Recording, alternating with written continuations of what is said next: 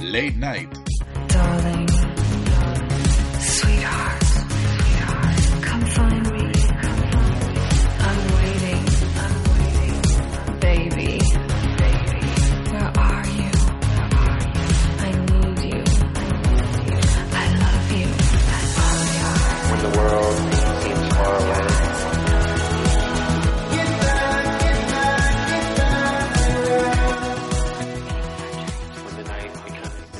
noches y bienvenidos a un nuevo programa.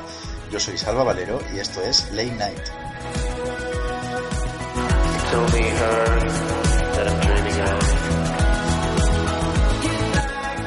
En este programa vamos a hablar de aquellas cosas que solo se pueden hablar de noche.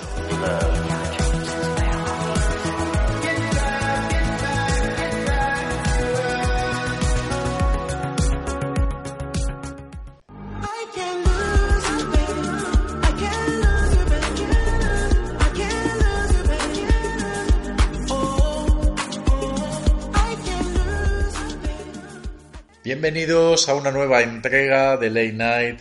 Estoy muy contento de tener una noche más a mi querida Edurne Leite. Edurne, muy buenas noches.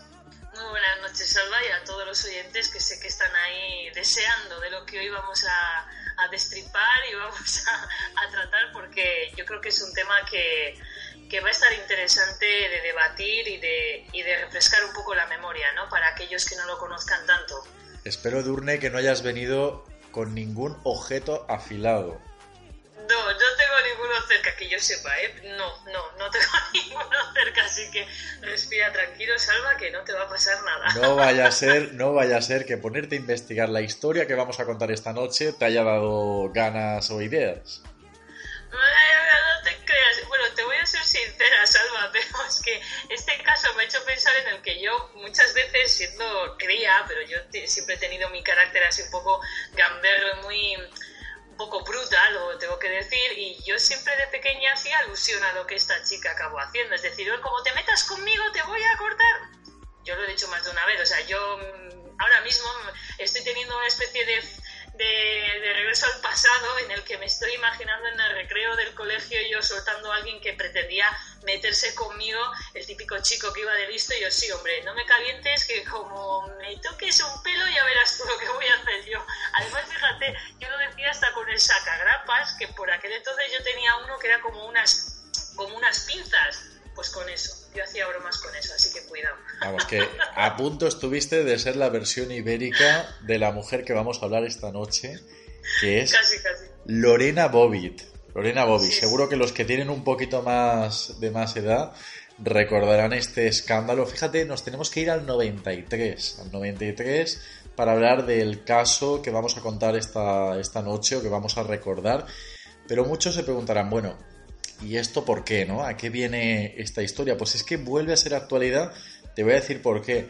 Porque la plataforma online Amazon Prime Video va a estrenar el próximo 15 de febrero una docuserie de cuatro entregas donde van a hablar al detalle y con entrevistas sobre esta polémica historia que ocurrió, como os comento, en los 90 y que tiene como protagonistas a Lorena Bobbitt y a su marido John Wayne. Comentaros que esta docuserie ya se ha estrenado, aunque se va a poder ver a partir del día 15 de febrero, el pasado martes 29 de enero ya se hizo un pase en el Festival de Cine de Sundance.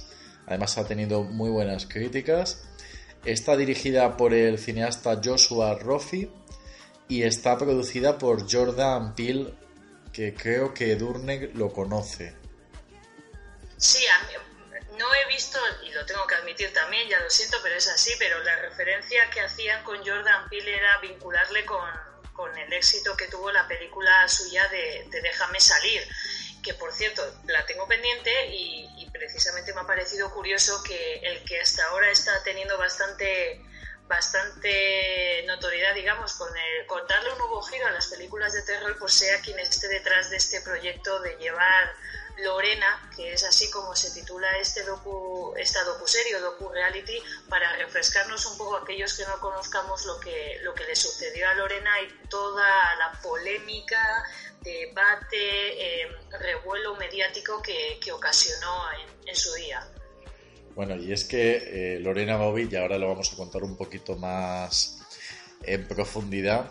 Ah, Hoy yo creo que todas las palabras suenan profundidad, cortar, eh, comentar, es decir, es como que todo, todo, va, todo va a tener como un poquito de doble sentido, pero bueno, esta noche vamos a hablar de una castración. Vamos a hablar de una mujer que eh, decidió cortarle el pene a su marido. Y bueno, yo creo que ya te digo, la gente que tiene un poco más de edad seguramente recordará esta historia. Para mi punto de vista, me parece que fue un poco, al menos allí en América, pues mira, igual que ocurrió aquí en España, que dicen, ¿no? Que la, la telebasura nació con, con la tragedia de las niñas de Alcácer. Algo parecido pasó allí en Estados Unidos con esta historia. Dicen que fue el origen de la telebasura, por lo tanto también es interesante abordar este tema porque creó otro formato de televisión, creó como una noticia, pues la verdad, chocante, resultona, eh, que da lugar también a bromas, a chistes, empezó a convertirse en algo mediático y donde los protagonistas de la historia, pues ahora comentaremos cuál fue su recorrido. Así que la, maquinaria de, de, lo que es la telebasura dicen que se inició allí en América con, con esta historia. No sé si Edurne, tú eras muy pequeña, recuerdas cuando ocurrió esto. No, a mí me, todo este caso me, me pilló cuando yo tenía tres años y yo era un moco. Era imposible que yo recordara este caso. Para la gente, como tú dices, que te pilló siendo más mayor, sí que es cierto que lo vais a recordar fácil. Pero a mí me ha parecido muy alucinante todo. Por lo que hemos estado contando, no tiene muchos puntos que son la historia en sí y todo el revuelo que llegó a ocasionar a nivel, a nivel mediático. Y a mí me parece muy fuerte el, el, la trascendencia de esta historia y este suceso que haya, se haya simplificado a, a lo que hizo eh, Lorena. Me parece muy triste que sea eso lo que acabó dando mayor importancia y lo que trascendió y no lo que había detrás, que es lo que motivó a que Lorena hiciera lo que hizo.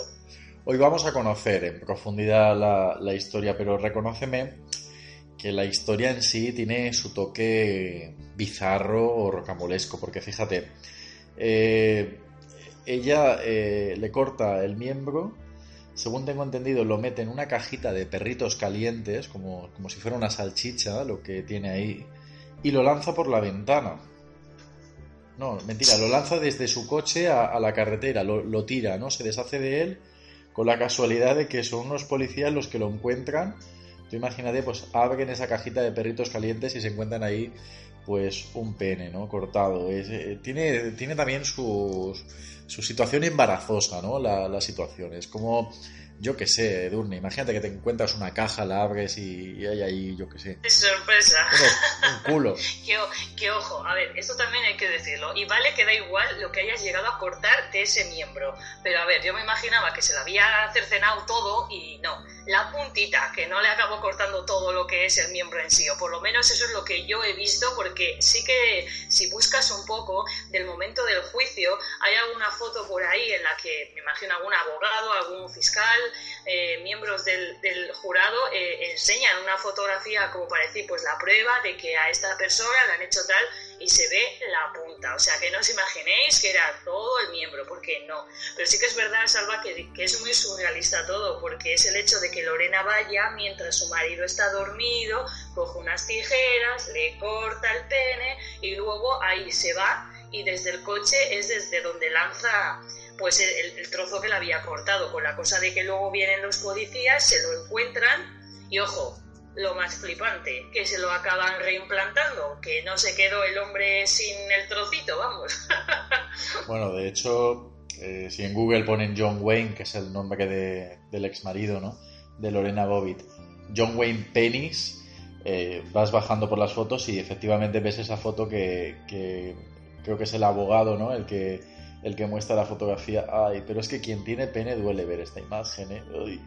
Hombre, a ver, que, que, que, los oyentes no piensen que yo voy a decir que eso no duele. A ver, que, da, que, que al final no deja de ser un corte, una amputación y, y, en fin, que le han quitado una parte suya, pero a ver, que por, por, a ver, yo al principio te lo tengo que decir, Salva, yo cuando leí el caso yo pensé, se lo ha cortado entero. Y claro, luego empiezo yo a salsear y me encuentro con esa foto, el- e- y fue casualidad, ¿eh? no era porque yo iba buscando a ver cuánto le ha cortado. No, pero me lo encontré y dije, ah, amigo, que le ha cortado la punta. Bueno, y la cosa cambia, aunque no deje de doler igual. Te corten todo, te corten un cacho. bueno, no, no sé si. No sé si estamos en la hora, en la hora suficiente para, para hablar de, estas tema- de estos temas, pero no sé si tú sabrás que dicen que existen pollas de sangre y pollas de carne. Es decir, las pollas de sangre son aquellas que cuando hay una erección aumentan mucho su tamaño. Y las pollas de carne son aquellas que ya de por sí eh, son bastante grandes y cuando hay una erección eh, tampoco, tampoco aumentan tanto. A lo mejor mi teoría, eh, Durne, un poco descabellada y verde, es que quizás este hombre pues tenía una polla de sangre. Es decir, que a lo mejor si él estaba durmiendo, pues ese trocito era lo poquito que en ese momento estaba, digamos, fuera.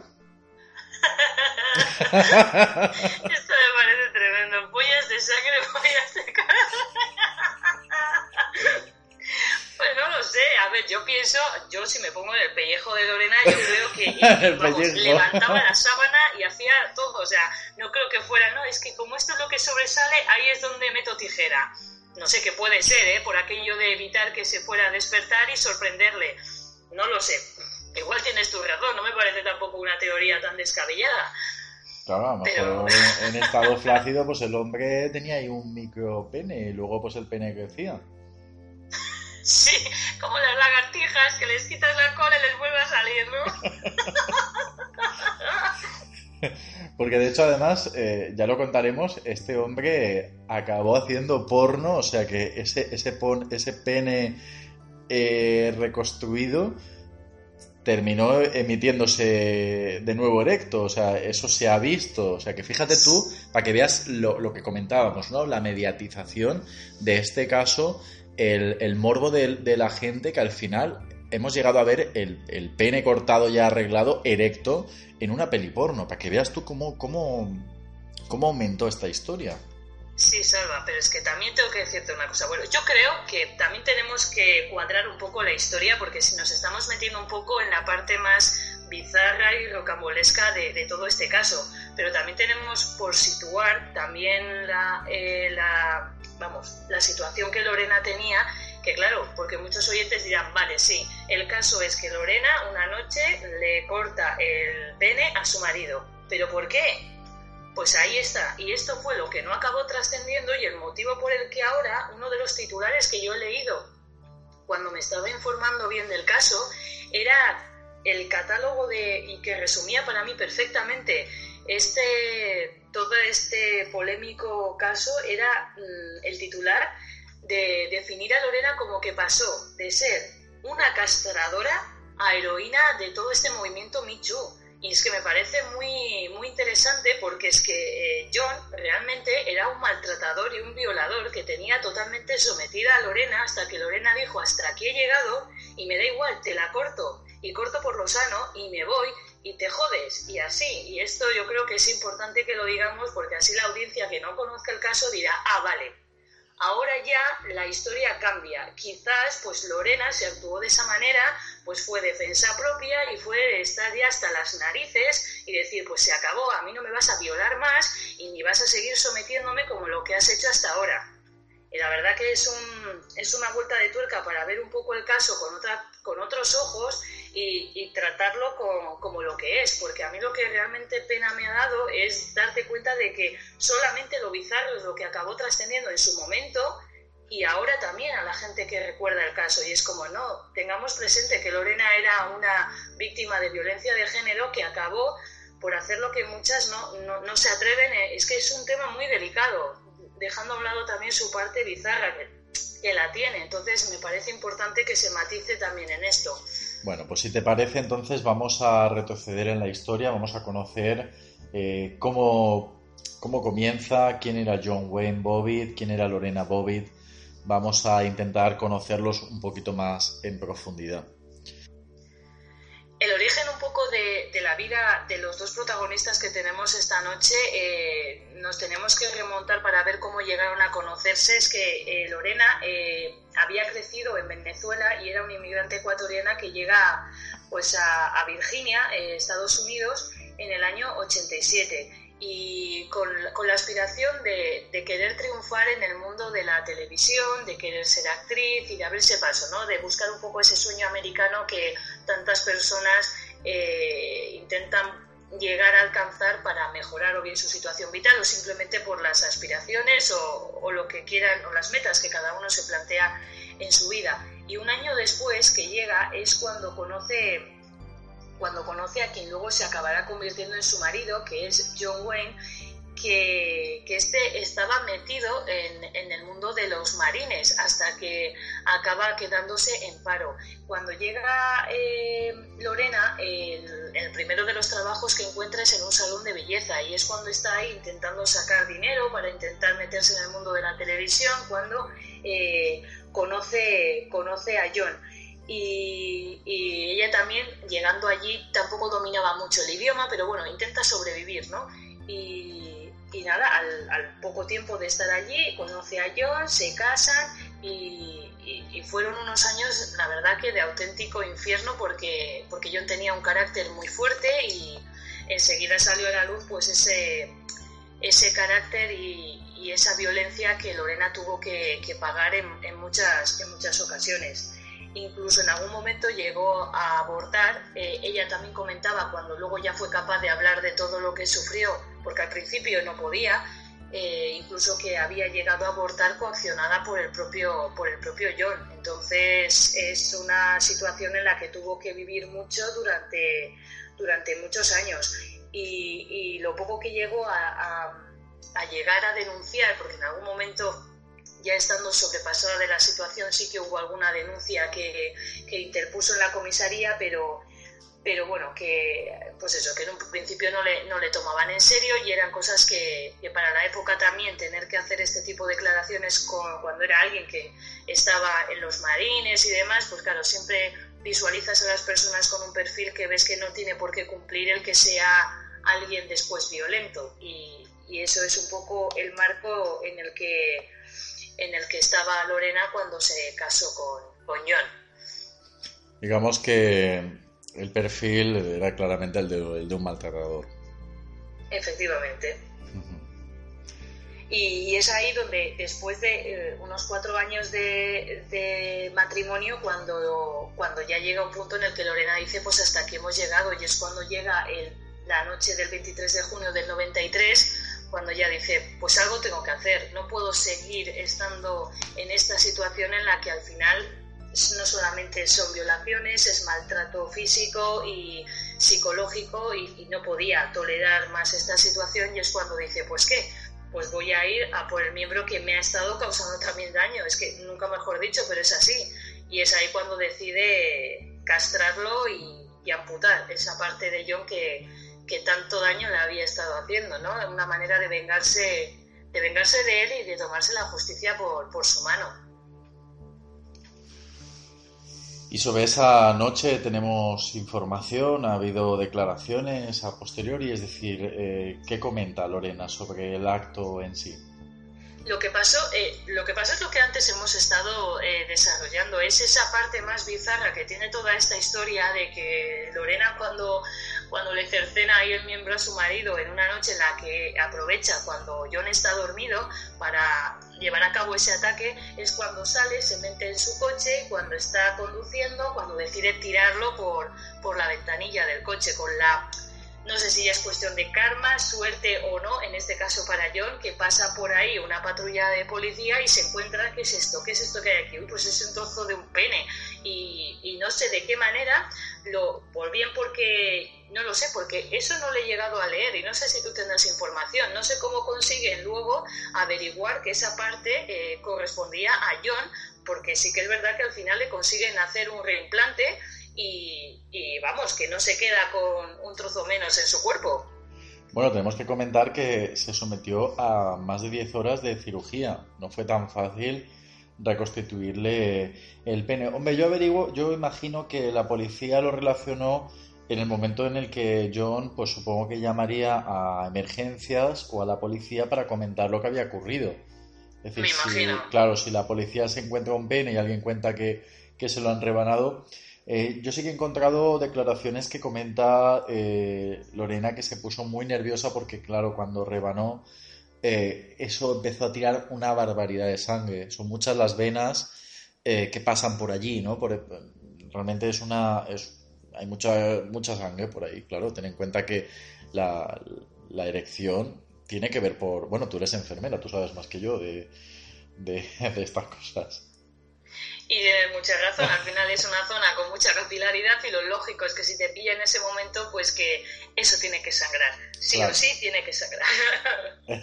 Exactamente. Parece que aquí estoy yo aquí un, un experto en penes, o sea que... Hombre, a mí lo que me habría gustado es que de la misma manera que teníamos una foto en la que se veía que el pene estaba cortado o el trozo en sí, que valía como prueba durante el juicio que luego hubo, que también tuvo mucha controversia también, que hubiera una foto, a ver, si no tendríamos que tirar de pornografía, porque recordemos que John Wayne acabó siendo estrella porno, pero que hubiese una foto para ver, mira, el antes y el después, cómo ha quedado, porque también te lo diré, quedó mal. Y a conclusión de eso, acabó rodando una peli que parodiándose a sí mismo en el sentido de, joder, pues me ha quedado mal el miembro, pues ¿qué voy a hacer? Pues una peli de terror. Así es como, como hizo, rodó una de las películas. Eh, la verdad es que sí, yo he visto alguna foto de, de- ese metraje y sí que es cierto que, claro, quedó raro, ¿eh? Quedó raro el pene, no, no, no sé. También es verdad que supongo que esto, pues claro, cualquier tipo de operación de este tipo, a lo mejor en reconstituirse la piel puede tardar, pero años y años. Y yo supongo que estas películas eh, las hizo pues al poco tiempo, ¿no? De, de que ocurriera esto. A lo mejor habría que ver cómo tiene el señor el pene ahora en la actualidad. A lo mejor ya lo tiene un poco mejor.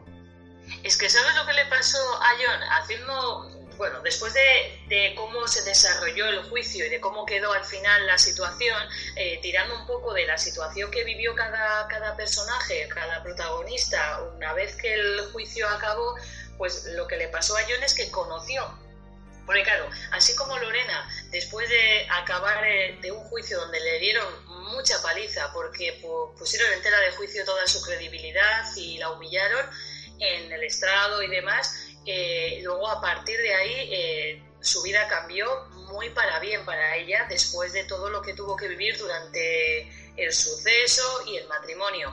Pero el caso de John es que fue, eh, vamos, cuesta abajo y sin frenos, porque, vamos, él siguió con su carácter, siguió frecuentando ambientes tipo, pues, bares de dudosa, vamos, de sitios de alterne y similares, y en una de esas fiestas a las que tanto acudía, pues se encuentra con un, no sé si era productor o también actor porno, eh, Ron Jeremy creo que tenía por ahí, que leí, que de ahí es de donde dijo así, pues ya se hicieron colegas, el otro estaba metido en el tema del porno y, y él, que se había sometido a más operaciones, yo creo que la primera cirugía igual no quedaría tan bien como es lógico porque también tenía su complicación, todo lo que tú acabas de detallar, y él acabó sometiéndose a más, yo creo que por darle otro toque final, darle más retoques, dejarlo mejor, pero lejos de ayudarle, eh, le acabó quedando peor de lo que le esperaba, y entonces era como que este tío era capaz de sacarle partido a todo, y entonces dijo, pues mira, da igual, que me ha quedado mal el pene, pues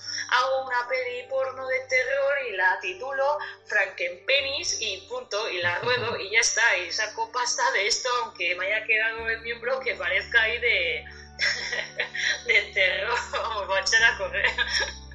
Mira, fíjate, Durne, he encontrado esta duda que me has comentado tú de cómo relacionaron ese pene eh, con lo que había sucedido para localizarlo a John Wayne. No fue del todo así, mira, te comento. Eh, como comentábamos, eh, pues ella, Lorena, pues corta, ¿no? Corta el, el un trocito, ¿no? De- bueno, concretamente debajo del glande, ¿no? Fue cuando donde hizo el corte. Empezó a salir mucha sangre. Ella, pues, eh, cogió el colgajo y se marchó. Cogió el coche y salió, eh, además, a bastante velocidad. Y bueno, pues presa de, de los nervios, pues en un, en un momento del trayecto, pues lo lanzó por la, por la ventana, estando el coche en marcha. fue John Wayne quien despertó inundado en sangre. Y lo primero que hizo fue llamar a su padre, ¿vale? Llamó a su padre, luego contactó con el ejército y ahí fue cuando al poco tiempo Lorena era capturada y presionada para que, para que confesara todos los hechos e indicara dónde había tirado el fragmento restante del miembro cercenado. Ella eh, entonces informó del lugar preciso donde había lanzado el pedazo que llevaba en la mano, bueno, en la cajita esta que comentan, y por lo tanto fue el ejército el que a toda velocidad fue hacia allá y encontró el trozo que quedaba, lo pusieron de inmediato en hielo y lo llevaron al hospital, donde los expertos en microcirugía, después de 10 horas, como comentábamos, de exhausto trabajo, lograron reimplantar el objeto troceado. Lo que pasa es que eh, lo, lo impactante, como comentábamos, ya no es el hecho en sí, sino cómo esta historia, casi a- a- al término de la intervención, ya estaba eh, todos los medios de comunicación allí hablando del tema, reporteros de prensa eh, prácticamente tratando a, a John Wayne y, y a Lorena pues como estrellas mediáticas. Es que no, no hubo ningún programa ni, ni noticiero que no hablara de, de ello y queriendo encontrar pues cuanta más información posible. O sea, fue un tema que enseguida ¿no? Eh, captó la, la atención. Sí, totalmente. No solo eso, sino que para la- el pueblo de Virginia donde vivían John y Lorena es que nunca se habían visto en una polémica o situación mediática de tanta, de tanta magnitud, porque es que en cuanto, en, en cuanto hubo una denuncia y ya se tuvo que celebrar un juicio, es que la prensa se agolpó a las puertas de ese juzgado y no se fueron hasta que el proceso eh, acabó y fue estar ahí día y noche y, cualquier movimiento que pudiera haber, cualquier, cualquier persona implicada que pudiera acudir, entrar, salir o lo que fuera, tenía que estar ahí a la caza de cualquier noticia, cualquier imagen, porque para la época un caso así era muy mediático y había que estar para buscar la última noticia sea como fuera. Y no solamente eso, para entonces ya se sabía lo que había pasado que a las puertas del juzgado no solamente estaba la prensa, sino que mucha gente con mogollón de, que esto también me ha parecido curioso, que parecía esto como si fuera la cola de un concierto, o sea, la gente iba hasta con merchandising de cosas que tenían que ver con el caso, que era, pues yo que sé, unas tijeras, que si salchichas, que si eh, cosas conmemorativas que al final tenían formas fálicas cortadas, o sea, es que debía de ser un, yo leía esto y digo, me imaginaba las puertas o las escalinatas de ese juzgado entre la prensa eh, y toda esta gente que estaba ahí como, madre mía, ¿qué caso ha pasado aquí? Y yo aquí con mi salchicha, mis tijeras, mi no sé qué, palos por todos lados, ya no sabía si eso era un juicio o qué, o sea, es que me parece increíble. También es verdad que el hecho de que la prensa estuviera con tantas ganas y tanto deseo de, de que los protagonistas de esta historia hablaran, hubo uno de ellos que, que sí que quiso rentabilizar la historia y fue el propio John Wayne Bobbitt. Él, eh, bueno, pues eh, aceptó ¿no? que varias revistas norteamericanas, incluso europeas, pues eh, realizara entrevista sobre lo que había ocurrido a cambio de, de dinero. Y fíjate para qué. Y es que él, eh, aunque la operación, según las pruebas y todo eso, aseguraban que había quedado en óptimas condiciones para, para volver a, funcionar, él eh, estaba como algo acomplejado porque dice que cuando Lorena le cortó ese trocito y con la reconstrucción, él había perdido unos centímetros de su miembro viril. Así que todo lo que recaudó o ese empeño que tenía por ganar dinero con todo este tema era para someterse meses después a una nueva operación para aumentar el tamaño de su pene. Y así volver a tener unos centímetros, digamos, considerables. O sea que sí que se le llegó a hacer una cirugía estética tanto de alargamiento como de engrosamiento. Ah, había que agrandar el ego también donde fuera, ¿eh? Porque ya que se la cortaron, dijo, venga, por favor, es que estos centímetros los tengo que recuperar sea como sea. Qué fuerte. Sí, está Me claro que, era un puerco, la verdad. No, la verdad es que sí, pero lo que te llama la, la atención es, es todo, eh, cómo lo trató también la prensa, ¿no? O sea, la prensa amarilla, y no solamente la amarilla, también muchos programas de televisión se cebaron con el caso y, pusieron a, vamos, aparte de toda la credibilidad de Lorena que la hundieron tanto en el juicio como lo que luego iba saltando a la prensa, es que la convirtieron en el auténtico hazme reír de muchos programas. Es, es que incluso David Letterman en algún programa que ya he leído, eh, le dio por tener que empezar a soltar qué excusas habría tenido Lorena para hacer lo que hizo, cuando ya podía saberse o se intuía que el motivo eran los maltratos que sufría en casa, ah, pues excusas por hacer la gracia de decir, pues nada, estaría aprendiendo y practicando para ver cómo podía trinchar el pavo y otras tantas chorradas que se le ocurrió decir para, no sé, lo que he dicho, convertirla en, en una de reír, cuando la realidad era que hizo lo que pudo hacer para acabar con tanto sufrimiento y, maltrato, pero es que es eso, toda la prensa lo que se cebó cuando no son ni eran para nada los que, los que sufrían.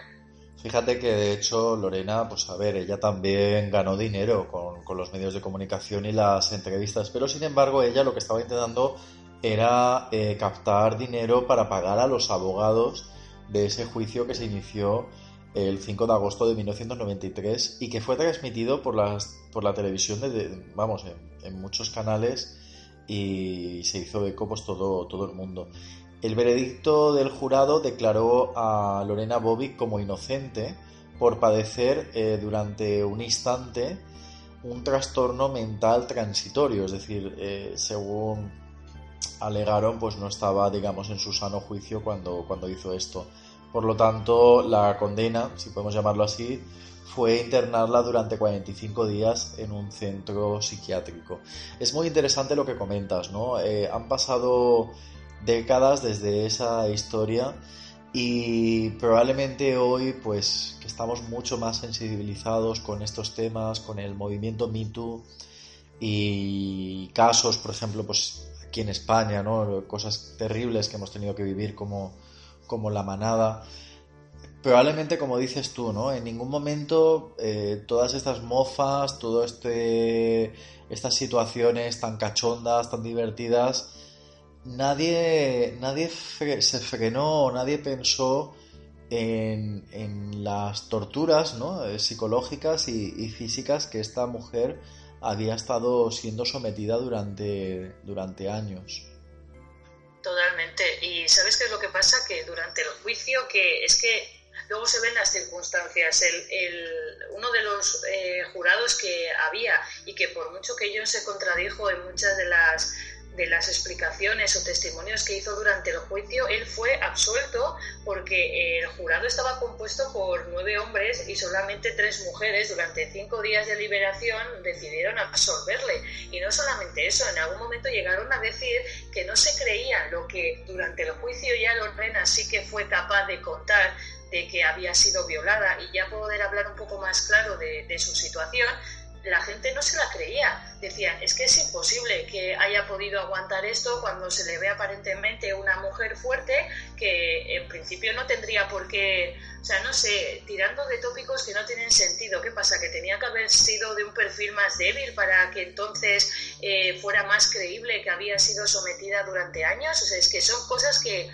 es que, vamos, yo, yo no sé cómo aguantaría ella, que también hay que, yo creo que por eso también es interesante poder ver este documental, porque ahí también se ven los testimonios tanto de los protagonistas como de gente que lo ha visto desde fuera y ha conocido el caso, como pueden ser actores o gente que no está vinculada. Pero está bien saberlo porque es que Lorena tuvo que pasar por otro infierno durante ese juicio cuando la convertían en un hazme reír y no tenía para nada apoyos y nadie la creía. Y lo más fácil era tenerse que posicionar hacia el otro bando y, vamos, hundirla. Es que yo todavía no sé, menos mal que luego por suerte la, vamos, la fortuna ya jugó, eh, le dio unas buenas cartas a Lorena y, y el futuro se le, se le iluminó porque luego ya tuvo suerte, se, se casó, tuvo familia y de hecho fue una de las pioneras en, en crear un grupo de, de autoayuda destinado para mujeres que, que padecían lo mismo y que padecen lo mismo que ella y la verdad es que es todo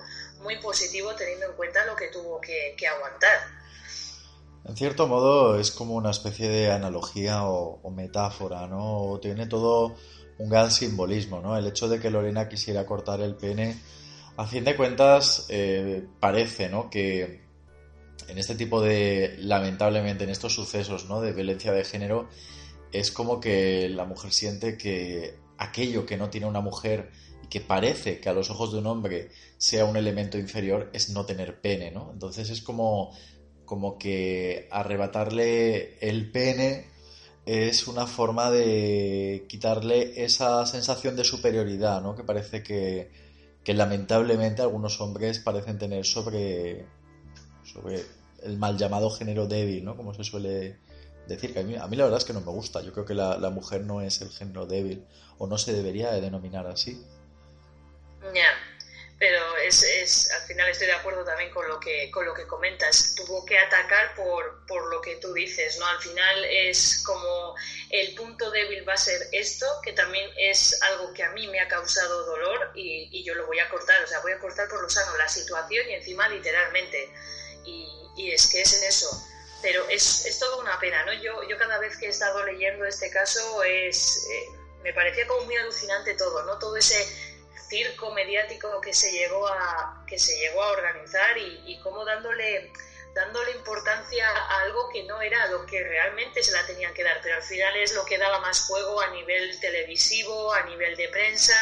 Y es que es más, yo he llegado incluso a leer que si hasta la época el, la palabra pene podía suponer eh, tabús, algo censurable para la prensa o los medios de comunicación, a partir de este caso vamos, es que la palabra pene ya se podía como decir con mucha más naturalidad y ya no tenía tanta tanto de censura, ¿no? De decir esto hay que omitirlo o, no es correcto tenerlo que, que, decir en este ambiente o en estas situaciones. Como comentabas tú, ¿no? Es muy interesante el, devenir de, Lorena, ¿no? Así como John Wayne, que luego hablaremos un poco de otras historias que hizo después, pero eh, Lorena, pues como comentabas, ¿no? Fundó, hizo una fundación que se llama Lorena's Red Wagon, que es una entidad, pues como dices, dedicada a dar protección y ayuda psicológica y social a mujeres maltratadas. Se volvió a casar a los dos años, tuvo una hija, eh, bueno, ahora la actualidad es una hija adolescente. Hay, hay cierta broma, ¿no? De que el, el nuevo marido, pues, eh, tuvo que, a los principios de la relación, aprender a dormir con un ojo abierto. No sé si, si esto, pues, a lo mejor será alguna coña. Pero bueno, y ella, pues, mira, eh, empezó como. Porque yo tengo entendido que cuando, cuando vivía con John Wayne, ella era una ama de casa. Ella, pues, eh, todo esto, digamos que le hizo un poco, pues, valerse por sí misma encontró trabajo como agente inmobiliaria y después se instaló o se creó una, una, peluquería. Cosa que sin embargo John Wayne, pues como decíamos, ¿no? empezó a vivir un poco de las exclusivas, de, de los tabloides, eh, luego pues como decíamos eh, se pasó al mundo del porno, tuvo un poco la, yo diría mal gusto de en el 2005 eh, participar o aceptar que lo pusieran cara a cara con su ex esposa y, y bueno, pues para, para, solicitarle que lo perdonase. Y ella comentó o dio en exclusiva que, que él todavía la amaba, que de hecho eh, le mandaba flores eh, todos los días de San Valentín y tarjetas también de felicitación para su cumpleaños. O sea, tú fíjate, después de toda esta movida, secretamente John Wayne le seguía mandando eh, felicitaciones y flores a, a, Lorena. Es curioso. Sí, muy curioso, pero también yo, entre todos esos mensajes y cartas que le mandaba Lorena, yo también he llegado a, leer como que en alguna ocasión, entre esas cartas que le enviaba, cuando no se dedicaba a felicitarla por, por cumpleaños o por algún otro tema, eh, le volví a decir, oye, ¿y por qué no hacemos el paripé de que volvemos a estar juntos y así volver a generar otra polémica que nos haga sacar tajada? Que eso también le llegaba a plantear. Y como que ella decía, a ver, venga, que ya te corté el pene una vez, no me saques, mmm, no pretendas intentar volver conmigo, que no, y mucho menos para intentar generar otra polémica, volver a la palestra televisiva y, tener que mm, con exclusivas o declaraciones volver a ganar pasta, que no, que eso tampoco me interesa. O sea, se volvió también un poco acosador en ese sentido cuando ya no, no la podía tener porque ya no era su mujer y, ya no era la relación que tenía antes y pese a eso ahí seguía. Y él, fíjate, así como Lorena parece que rehizo su vida con, con un nuevo con un nuevo hombre, eh, Dave Bellinger, eh, sin embargo John Wayne eh, estuvo casado cuatro veces y parece ser que el perfil pues era, vamos, poco menos que conejitas de Playboy, o sea, actrices, modelos y bueno, pues una, una vida mucho más, mucho más decadente. En el 2007 le pidió a la policía que le entregara el cuchillo con el que Lorena le había cercenado su miembro para así hacer una subasta, porque sabía que con ello iba a poder ganar mucho dinero. buscar al final medios para intentar enriquecerse, fuera con lo que fuera, si era el cuchillo con el que se le había amputado, le habían mutilado, daba igual. Cualquier cosa le podía valer, si más tenía que ver con aquella situación, porque sacaría mucha más rentabilidad y cualquier cosa por, por sacar dinero. Pero siguió, como ya has dicho, con el mismo perfil. Alguna stripper también ya le golpeó cuando trabajaba de portero en algún club de estos nocturnos y, y- y siguió igual hasta que, pues eso, que al final. Y luego también muchas veces él, si en algún momento le llegaban a preguntar o cuando le detenían o así, o le interrogaban los policías por las agresiones que a posterior también realizó, él ni muestras en ningún momento de arrepentirse de lo que hacía. Él le daba igual y era como, venga, pues porque he querido lo que sea, pero en ningún momento ninguna muestra de, arrepentimiento. Sé que hay unas declaraciones de John Wayne que dentro de pues eso, de, lo- de todo lo malo que hizo, dice que él no culpa a Lorena, que ambos dice, bueno, literalmente dice, no culpo a Lorena, ambos nos dañamos, le deseo lo mejor, es decir, que reconoce que igual que ella, pues eh, cometió este acto, pues él reconoce que también había cometido cosas peores. Eh, de hecho, el, el- como tú bien decías, ella pues era abusada sexualmente o la violaba. Y justamente además la noche en la que ocurrió todo esto fue después de una violación, es decir, él le pegó una paliza, la violó, se acostó, entonces ella pues en ese arranque de, de rabia y de furia pues fue cuando, cuando decidió cortarle el miembro. Sí, más que de arranque de furia ya de desesperación. Si ya llevaba años teniendo que aguantar todas esas vejaciones y, y abusos, de decir, pues ya está, es que no quiero sufrir más, porque es que igual la siguiente me mata. Y antes de que me mate, pues yo voy a tomarme la justicia por mi mano. Porque yo creo que dos días antes, cuando antes he comentado que en algún momento sí que llegó a plantear una denuncia, fue creo que dos días antes de, del suceso en sí. Y tampoco la, tomaron en cuenta ni, ni se lo creyeron.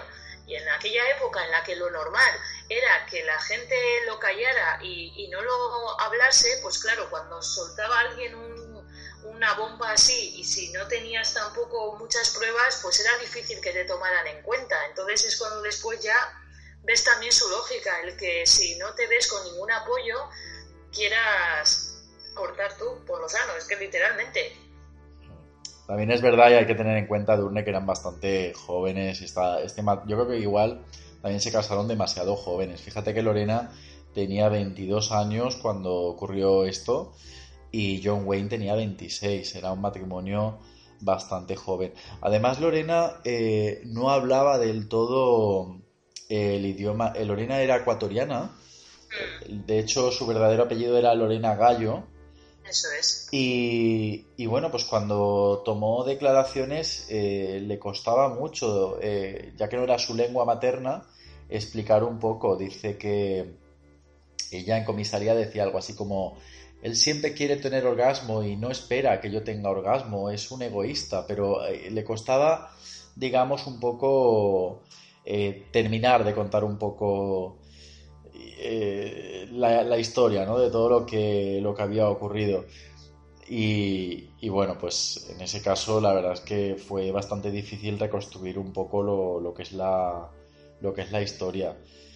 Lo curioso es que, claro, ella mm, cuando la interrogan para que diga dónde, en qué trozo estaba, que por cierto esto estaba al lado de un 7-Eleven, había lanzado ella el, el colgajillo. Y, claro, ella estaba muy preocupada porque decía, pues a lo mejor pues se ha deteriorado con la gravilla, con la tierra, a lo mejor se la ha comido un animal, es decir, ella tenía mucho miedo a que probablemente eso no lo, no lo pudiera, no lo pudieran encontrar. Este, como era un machirulo, el, el ex marín este, el John Wayne, eh, el cirujano antes de, operarle pues le dijo que, que ya veríamos qué, podían hacer, que, tampoco le aseguraba que todo eso pudiera quedar bien. Y este, pues así en plan machito, dice que le chocó la, la mano al, al médico, le chocó los cinco y le dijo, haz lo que puedas, men. Hombre, ¿no? En plan ahí de machos. Y bueno, pues parece ser que lo que no queda muy claro es si es si realmente eh, todas las funciones viriles del todo la- las recuperaban, porque se comentaba que en algunas escenas de sexo de estas películas porno, eh, John Wayne llegaba a utilizar prótesis. Lo puedo hasta creer, ¿eh, Salva? Precisamente por lo que estabas diciendo tú ahora. Me pongo en la situación, pero desde mi punto de vista como enfermera que soy, y viendo el caso de alguien a quien le han, vamos, le han castrado, aunque sea una punta, pero que luego la tienes que reimplantar, aunque parezca sencillo, entre comillas, porque dices, bueno, un trozo lo pegas, lo coses, punto. Pero es lo que decimos, luego ahí hay muchos vasos sanguíneos, también nervios. Si eso tú no lo consigues mantener, eh, vale, tendrás el trozo pegado, pero la funcionalidad la vas a tener alterada. O que luego también estéticamente no quede tan llamativo como pudiera estar antes, que esas también son cosas que hay que tener en cuenta. Yo creo que de ahí el que luego con el tiempo yo quisiera someterse a más cirugías por intentar mejorar un poco la estética una vez que se le reimplantó el trozo cortado. Bueno, Pero vamos, yo creo que es que puede parecer sencillo, pero es que luego ahí hay mucha microcirculación y nervios que si esos los tocas, yo y obviamente con ese tajo se tocaron fijo, yo creo que algún problema a nivel funcional tendría que tener seguro. eh, según recuerda el cirujano urológico, que se ve que también le han preguntado sobre toda esta historia y de cuándo ocurrió, dice que, que el, el trocito estaba bastante intacto, que él también hubiera tenido, también pensaba que igual hubiera sido, podía haber sido atropellado por un coche, o, o que, pues como comentábamos, que lo hubiera mordisqueado algún animal, pero dice que no, que estaba intacto y que además estaba muy bien cortado, que era un tajo muy limpio. Dice que llegó en una de esas bolsas de plástico herméticas, a su vez metida en una bolsa de papel para el almuerzo, o sea que estaba todo como muy protegido y como comentábamos antes con hielo, ¿no? Sí, claro, porque si no, yo creo que aunque no hubiese sufrido daño alguno el, material cuando fue lanzado por el coche, si no, no, no hubiese tenido garantías, se, se hubiese muerto ese- esa parte del tejido. Pero, madre mía, es que por, por todo eso no me sorprende en absoluto que acabase eh, en algún momento, no sé de qué manera, e igual por lo que tú estás diciendo, con aquellas escenas de sexo más explícitas utilizando prótesis, más que nada por, por la estética visual. Si igual la película trataba como esta que he mencionado antes de Frankenpenny, donde igual la idea era más terrorífica, a igual no le, mostra, no, no, le, no le importaría que hubiera un primer plano de su pene ahí un tanto raruno, pero igual para otras escenas igual convenía más hacer uso de una prótesis. Ahí ya tiene igual un poco de, de lógica, aunque parezca también descabellado, bizarro y ya no sé qué cosas más. Lo curioso es que todo esto también creó eh, todo un debate ¿no? en las calles. Eh, de hecho, prácticamente una auténtica guerra de sexos. Es decir, eh, son muchas mujeres las que se posicionaron del lado de, Lorena y se acercaron ¿no? a, a manifestarse durante el juicio dándole su apoyo con pancartas, ¿no? que decía Lorena, rezamos por ti, estamos contigo y sin embargo pues eh, los hombres pues como que defendían más la figura de, de John Wayne. Eh, fue bastante incendiaria, no tanto, hubiera sido mucho más seguramente en, este, en, esta, esta época en la que vivimos, pero fue un poco impactante unas declaraciones de Mel Faith, que es el director de una de las más potentes asociaciones de que luchan, luchan por los derechos de los hombres, la National Center for Men, que también existe, y que dijo algo así como, en la batalla de los sexos, esto ha sido como robar la mascota del equipo rival. Hombre, la mascota entera no, un trozo. Dice, el Pero ataque, sí, sí, sí, sí. el ataque es culpa de las feministas, que convencen a otras mujeres de que los hombres son opresores por naturaleza. Luego también es muy curioso el hecho de, del merchandising que, que todo esto creó a las propias puertas de- del, del juzgado. Y es que había una señora eh, vendiendo chocolatinas con forma de pene y camisetas que tenían el eslogan El amor duele. ¿En serio? Qué bueno. Es que me estoy imaginando todo ese circo porque es que eso es, es que es circo. un circo. Ah, un circo. Totalmente. Y, y es que me parece increíble. O sea, ya me imagino ahí chocolatinas con forma de pene, que si camisetas, que si bueno, es que, no sé, iba montarían un, un sex shop a las puertas del juzgado. Venga, todo eran faros por todos lados, da igual si fueran de chocolate, partidos, cortados, camisetas. Es que yo lo leía y digo, no puede ser que hubiese tenido tanta trascendencia. Luego a- luego dices, vale, es que un caso así, para la época en la que era, supuso tanto para tantos medios y para tanto en general, que dices, es que no me sorprende en absoluto. La guerra de sexos que tú estás diciendo, Salva, el hecho de que la prensa ahí siempre ahí acampada, eh, el, el merchandising que también salió de ahí por hacer más publicidad todavía al caso, es que es todo muy impactante y es muy llamativo. Sí. Y luego, pues fíjate, pues ya no solo había circo fuera del juzgado, sino, sino también durante el juicio, cuando se porque ten en cuenta que a John Wayne se le quiso condenar, no solo a Lorena por lo que había ocurrido, sino él también por, por pues eso, por violación y, y abusos, ¿no? Eh, cuando fue absuelto y se anunció el veredicto, la madre de John Bobbitt suspiró y miró hacia el cielo como si Jesús hubiera salvado a su niño y al cual ella consideraba totalmente inocente.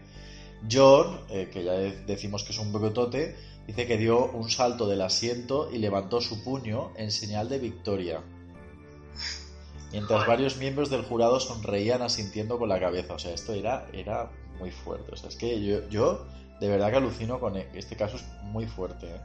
Sí, es que lo mires por donde lo mires, no solamente por, por, pues, pues, por, por todo, toda la extensión de, de la repercusión que tuvo al final, sino por todos los puntos que tiene. El momento del juicio, lo que tú dices, cómo reacciona él cuando escucha el veredicto, su madre, parte del jurado, que como he dicho antes, en uno de ellos es que nueve de nueve integrantes de ese jurado eran hombres. Entonces, claro, ya tenías ahí, ya la mentalidad ya estaba puesta en, en intentar no ponerle de culpable a- al acusado, en este caso a John. Entonces, son muchos puntos, tanto si lo, si lo ves desde fuera como desde dentro del juicio, y es que cada cual es que es más sorprendente. Y luego, pues claro, cuando acabó todo esto, eh, como comentábamos, ¿no? Eh, eh, las dos posturas completamente diferentes, ¿no? Lorena Bobby como que intentaba salirse del escándalo. De hecho, lo primero que hizo después del juicio fue teñirse de rubia y, Mm, y comenzar a trabajar en salones de belleza. Y sin embargo, John Wayne contrató a la gente de la Toya Jackson, la hermana de Michael Jackson, para ver cómo le podía asesorar para rentabilizar lo mejor posible esta historia. ¿Ves? A la vista está, y no solamente por lo que comentas de lo del el representante o la gente de la tuya, sino el hecho de seguir recurriendo a la propia Lorena por medio de las cartas y mensajes que le dirigía después del juicio, diciéndole, oye, ¿por qué no hacemos el paripé de que volvemos a estar y así volvemos a dar la noticia y damos exclusivas y nos volvemos a enriquecer? Encima con esos planteamientos, es como, a ver, ¿eres consciente de que te he cortado el pene? Igual la próxima vez te corto algo más. O te, mato, no sé, a ver, que me has estado atacando y agrediendo durante cuatro años de matrimonio. ¿Qué pretendes? Es que es muy alucinante todo. Es muy fuerte, es muy fuerte. Y yo creo, Edurne, que ya que en Late Night, eh, como decimos al principio, podemos hablar de temas que solo se pueden hablar de noche, y ya que estamos ya bien avanzado el programa, yo quiero preguntarte, ¿tú quieres saber el contenido de qué va o qué pasaba en esa famosa película porno que hizo John Wayne Bobbitt? Sí, por favor, ¿cuál? La del Frankenpenny, es que yo me... Pues mira, la película porno se llamaba John Wayne Bobbitt Uncut, para jugar un poco con ¡Ah, qué bueno! Uncut, ¿sabes qué significa sin censura, pero a la vez también sin cortes, Ya, ¿no? sí. Es que este hombre sacaba partido a todo, ¿eh? A su pene mal formado. eh, Totalmente, totalmente. Es Pues es mira, buenísimo. la peli porno, yo te la voy a vender por si algún día la quieres ver. Salva, ¿tú la has visto? Ahora yo te lo pregunto. Yo no la he visto, no, no, no, no la he visto. No Los cojones, me estás No mintiendo. Y a la audiencia que te está escuchando, tú lo has visto. No tengo tiempo ni para ver porno. Prefiero un vídeo de estos de 15 minutos y acabo antes. Es que nunca le he encontrado tampoco mucho significado a una peli porno, porque ¿quién se va a estar masturbando 90 minutos? Al final te la acabas viendo por trozos, pues para eso ves trocitos, no, no, no, no. Nunca mejor dicho, hoy la noche va de trozos, atentos. de trozos.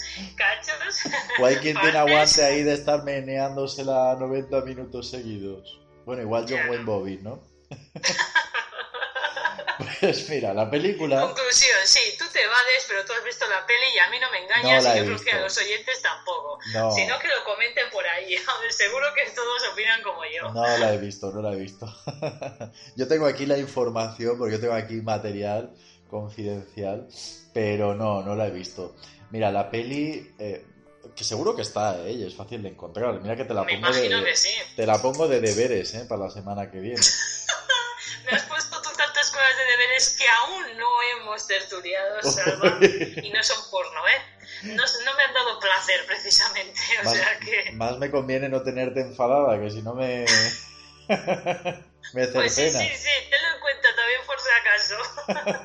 Que tú ya, No ya, me tenía- hagas tirar de objeto contundente y afilado. ya tenías indicios de pequeña, ya lo has dicho antes.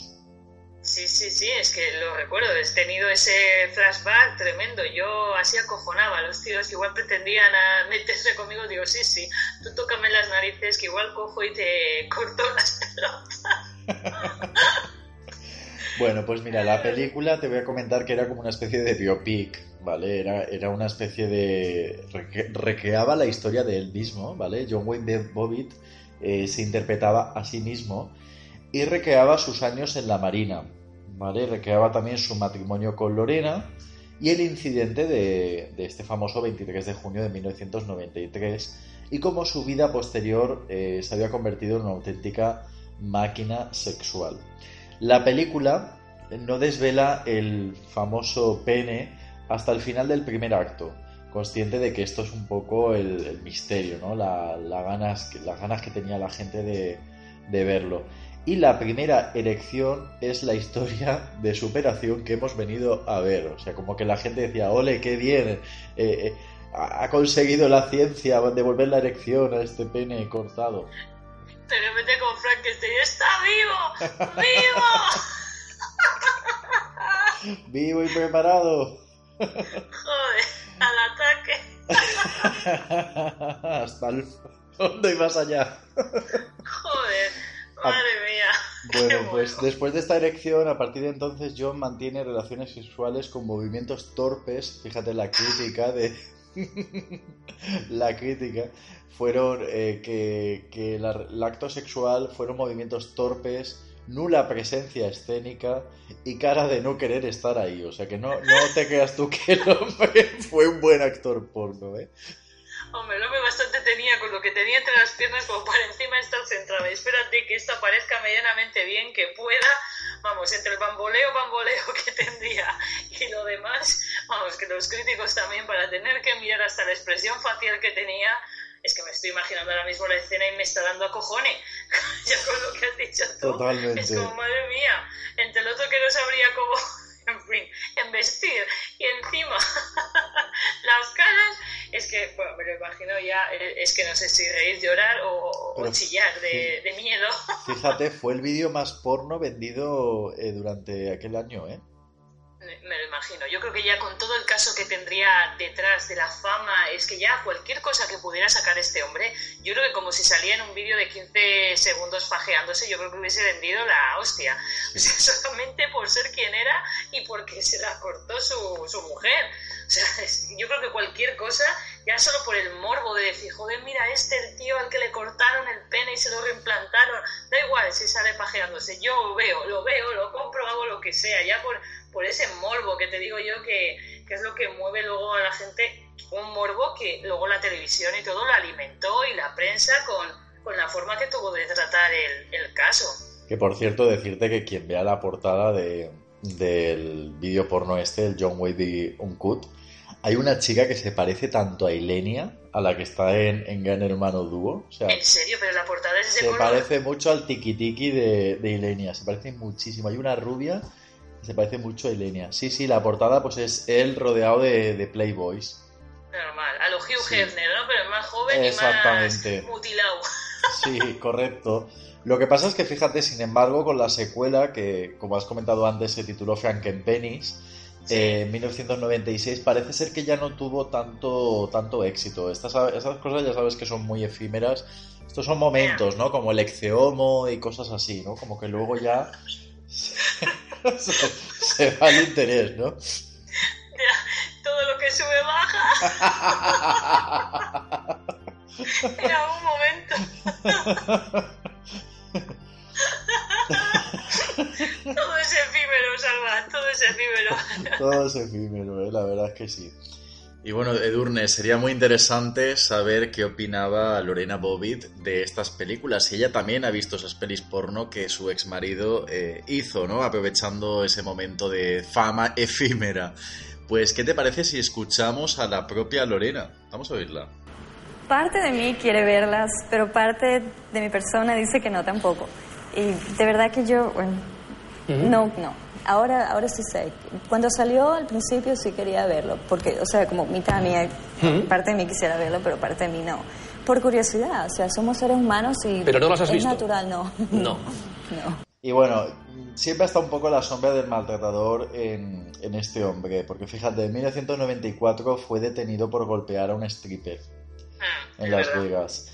En 1999 se casó, eh, tomó el apellido de su esposa, me imagino que también para dejar atrás un poco el tema Bobbitt, el, el apellido de su esposa Joanna Ferrell, pero se divorciaron en 2004 después de que ella lo denunciara por malos tratos. Por lo tanto, al final, pues bueno, pues parece ser que, que sí, que ella, pues eso.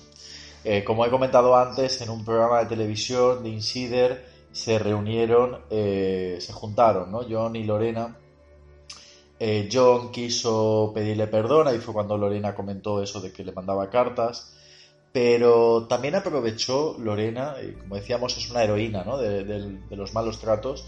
Ella aprovechó también para, para echarle en cara cosas que, tenía ganas de decirle. Dice que literalmente le dijo, me sometiste a cosas horribles y dolorosas que me volvieron loca. Ninguna mujer debería sufrir lo que yo sufrí. El muy cabrón, porque no tengo otra palabra de decirlo, ¿sabes lo que contestó a eso? Dijo, A saber, la verdad es que nunca entendí que seas tan sensible. Te tomas las cosas demasiado en serio. ¿por qué solamente le cortó la punta? Si es que merecía cortárselo todo y, y- y es que de verdad, ¿eh? Por Increíble. eso, por eso. Eh, fue al principio, ya te digo, fue como un poco agitado, pero al final, pues eh, terminó, terminó él un poco, pues eso, disculpándose. Él acabó diciendo: Lamento mi forma de ser en aquella época, era un imbécil y fracasé a la hora de quererte como merecías. Vale, pero, pero vamos, que que no, que esta historia la verdad es que era una... Yo creo que esto era una historia terrible y bueno, pues eso, un caso que si hubiera ocurrido hoy pues probablemente se hubiera visto de una manera completamente diferente. Yo creo que va a ser interesante, ¿no? Saber cómo... Porque seguramente mucha gente no conocía la historia y, y bueno, pues quiero saber un poco lo que es la, la audiencia de ahora, ¿no? De, de, de estos tiempos, ¿no? Cómo, cómo opina y, y yo al menos, no sé tú, lo- eh, uy, Lorena te iba a llamar. Uy, a Edurne, ver, la Lorena Ibérica. Eh, yo el 15 de febrero voy a verlo en Amazon, ¿eh? Tengo ganas de ver este yo, yo documental. también, ¿eh? Porque no se había estrenado, pero mi impulso cuando estaba yo leyendo y documentándome sobre el tema era decir, ¿dónde lo puedo ver? O sea, en el momento en el que solamente estaba leyendo la historia y era como recordándome siempre, a ver, Edurne, hasta el 15 de febrero no se va a estrenar o no va a estar luego disponible, pero lo que he podido ver un poco de trailers que hay por ahí, eh, que te dejan un poco eh, con el gusto de lo que vas a poder ver, eh, está bien porque no solamente vas a ver testimonios y resúmenes que te ponen un poco al día de lo que pasó, sino a gente, actores, gente que en su momento vivió desde fuera lo que ocurrió y dando también su, su opinión. Eh, y en cualquiera de ellos nos podemos ver nosotros mismos reflejados ahora mismo que hemos estado conociendo el tema y como lo que acabamos de hacer nosotros ahora, Salva, que cada uno contando un poco desde esta actualidad cómo vemos este caso y cómo se vivió en, en los 90. Exactamente. Bueno, pues yo creo que ha sido interesante, ¿no? Este recorrido, la verdad es que eh, impacta, impactan estas historias y sobre todo, pues eso, ¿no? El contraste, ¿no? De, de cómo de cómo eran las cosas de, de antes. Yo creo que sería interesante, ¿no? Que de vez en cuando en, en Late Night cogiéramos eh, grandes escándalos, grandes historias y hiciéramos como una especie de balance, ¿no? De, de todo lo que ocurrió, buscando información y, y contrastándolo con, con los tiempos actuales, ¿no? Porque al final eh, somos la consecuencia, ¿no? De todo lo que hemos ido viviendo. En fin, pues bueno, una noche más, una velada más aquí en, en Late Night. Eh, como siempre, Durne, muy contento de, de haberte tenido de regreso por aquí, por, por este programa. Ya sabes que para mí siempre es un placer venir, tú cada vez consigues sorprenderme más y mira que ya son programas los que llevo grabados contigo, pero me parece me parece genial porque no solamente somos capaces de ponernos serios para hablar de cosas que realmente son serias, sino también para poner un toque de humor y, y ponerlo dulcificar un poco esta, estos casos que muchas veces son duros y que traemos para que también la audiencia que no los conozca pueda saber un poco más de ellos. Y ya sabes, para mí siempre un placer, Salva. Y bueno, pues quien se queda con más ganas de entretenimiento, recordar que en Amazon están disponibles mis dos novelas de terror ya publicadas. Una es Daemosville y la otra Frecuencia Paranormal, que además en versión digital está a un precio muy reducido. Mira, menos que una entrada de cine. Y te da ahí para leer, vamos, todo el mes de febrero. Así que bueno, muy buenas noches, Edurne. Muy buenas noches, Salva. Y muy buenas noches a todos los oyentes de Late Night.